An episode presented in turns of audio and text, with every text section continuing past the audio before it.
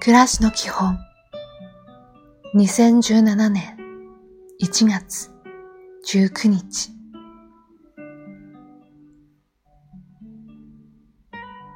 おはよう。自信を持つことです。同時にいろいろなことを受け入れる大きな心を持ちましょう。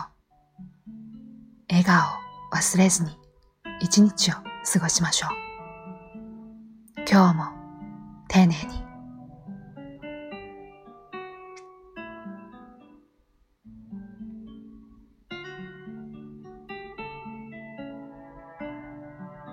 こんにちは。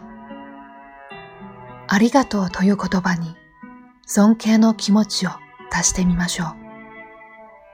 言葉は魔法になってあなたとあなたの周りの人を幸せにしてくれるでしょう。いい一日を。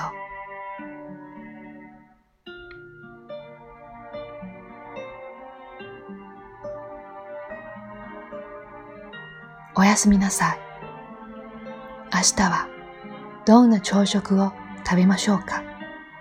そんなことを思うと明日は早起きしてしまいそうですね。とびきり美味しい朝食を作ってみましょう。今日もお疲れ様でした。